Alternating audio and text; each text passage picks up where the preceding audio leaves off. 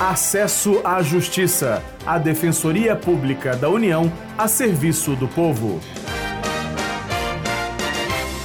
Olá, eu sou Maria Carolina Andrade e aqui comigo Davi Oliveira falarmos das ações da DPU Defensoria Pública da União a favor das pessoas com hanseníase. Olá Maria Carolina, olá ouvintes. Antes de explicar como a DPU tem atuado, vamos trazer algumas informações sobre a hanseníase. Trata-se de uma doença crônica infecto-contagiosa e causada por uma bactéria se o paciente seguir o tratamento de forma correta, tem cura. Desde os tempos bíblicos, as pessoas que adoecem são marcadas por preconceito e isolamento. A doença atinge a pele e os nervos periféricos e pode levar a incapacidades físicas. Em 2014, o Ministério da Saúde registrou 31 mil casos novos no Brasil. Das pessoas que se trataram, 87% foram curadas. Com foco em proteger os direitos dessas pessoas, a Defensoria tem promovido audiências públicas e acionado a Justiça com ações individuais e de natureza coletiva. O trabalho tem sido mais evidente no Maranhão por meio do Ofício de Direitos Humanos e Tutela Coletiva.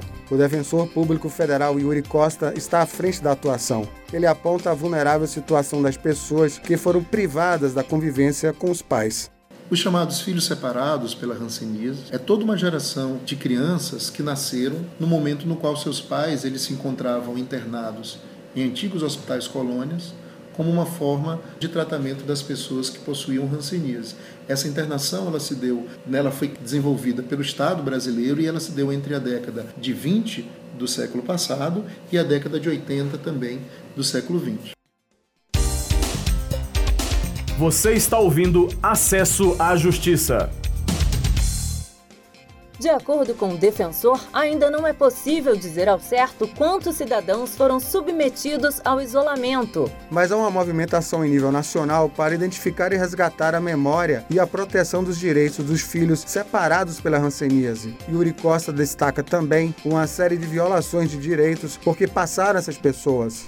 Essa separação em por si só já é uma grave violação de direitos, porque negou o direito à convivência e à família a toda uma geração de hoje, senhores e senhoras, e nos locais para os quais eles eram destinados, os filhos separados, no caso, né, eles sofriam também, e há inúmeros relatos disso, é, além da separação, abusos físicos, né, abusos psicológicos, há casos também de abusos sexuais, também há relatos de casos que não pareceram tão raros, de adoções irregulares por famílias que iam até esses locais e tinham acesso a esses filhos separados.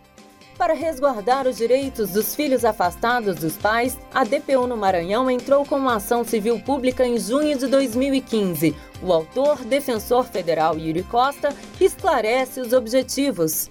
São vários os pedidos na ação, mas eles caminham né, para a criação pelo Poder Executivo Federal de um sistema de resgate da memória dessas pessoas, de localização dessas pessoas, de proteção inclusive de documentos ou dos próprios locais onde essas pessoas eram levadas, para que essa memória não seja perdida, mas sobretudo de assistência aos filhos separados, para que eles tenham agora nesse momento a atenção que o Estado durante décadas negou a eles.